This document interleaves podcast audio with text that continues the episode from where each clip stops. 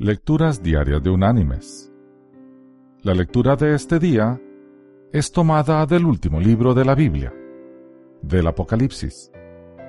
Allí vamos a leer del capítulo 5, el versículo 6, que dice, Miré y vi que en medio del trono y de los cuatro seres vivientes, y en medio de los ancianos, estaba en pie un cordero como inmolado que tenía siete cuernos y siete ojos.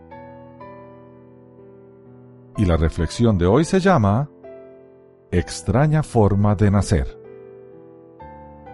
Las estrellas serpientes, también llamadas ofiuroideos, suelen ser las más activas y rápidas entre las estrellas de mar.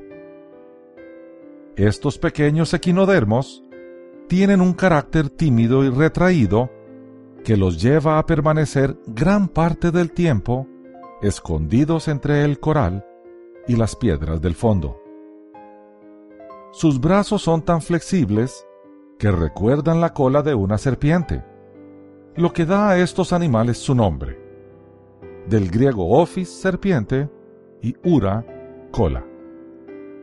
Son tan frágiles que al ser molestada, es probable que uno de sus brazos se desprenda o se parta en pequeños pedazos. Esto no será un gran problema para la pequeña estrella, que podrá regenerarlo en corto tiempo. Las estrellas serpiente suelen ser muy abundantes y la familia se divide en 1600 especies diferentes. Entre todas ellas, la Ophiactis avigne posee una particular forma de reproducción. Esta minúscula estrella se reproduce por partición transversal. Su cuerpo, originariamente dotado de seis brazos, se partirá formando dos pequeñas estrellas de tres brazos cada una. Cada una de las partes podrá regenerar los brazos faltantes, pero sólo regenerará dos de ellos por lo que se convertirán en dos estrellas de cinco brazos. A partir de ese momento, solo podrán volver a reproducir sexualmente, dando vida a una descendencia de crías de seis brazos, que a su vez podrán partirse para reiniciar el proceso. En principio se creía que las Aviñi, al igual que otras estrellas, se partían para poder escapar de un depredador. Pero hoy se sospecha que, además, esta partición tiene que ver con equilibrar las poblaciones de machos o hembras de un determinado sector.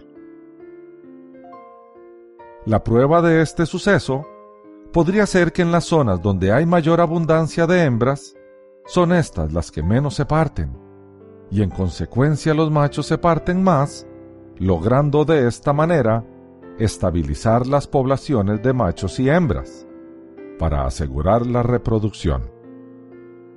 El éxito de este extraño método reproductivo está demostrado por el hecho de que estas pequeñas estrellas son realmente numerosas en todos los mares del mundo, desde el Ártico hasta el Antártico. Tal vez como humanos nos resulta increíble entender que un animal pueda clonarse a sí mismo, dividirse en dos animales iguales para duplicar una determinada población.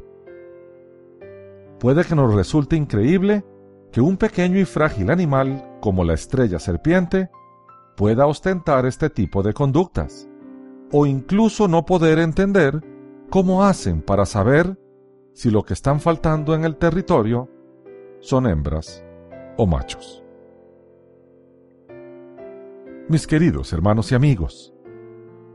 Con todo esto llegamos a la conclusión que Dios es increíblemente maravilloso y ha demostrado su maravilla en su creación.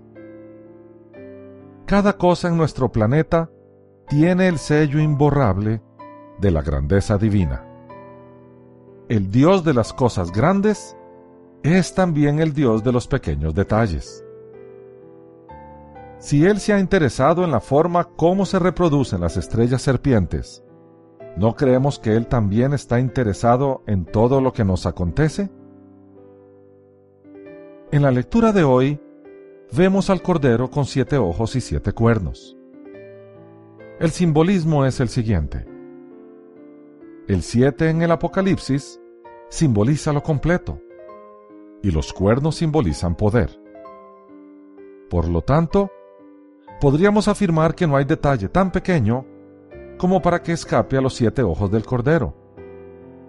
Y no hay problema tan grande que no pueda resolverlo el poder de sus siete cuernos. En lo grande y en lo pequeño, nuestro Señor puede.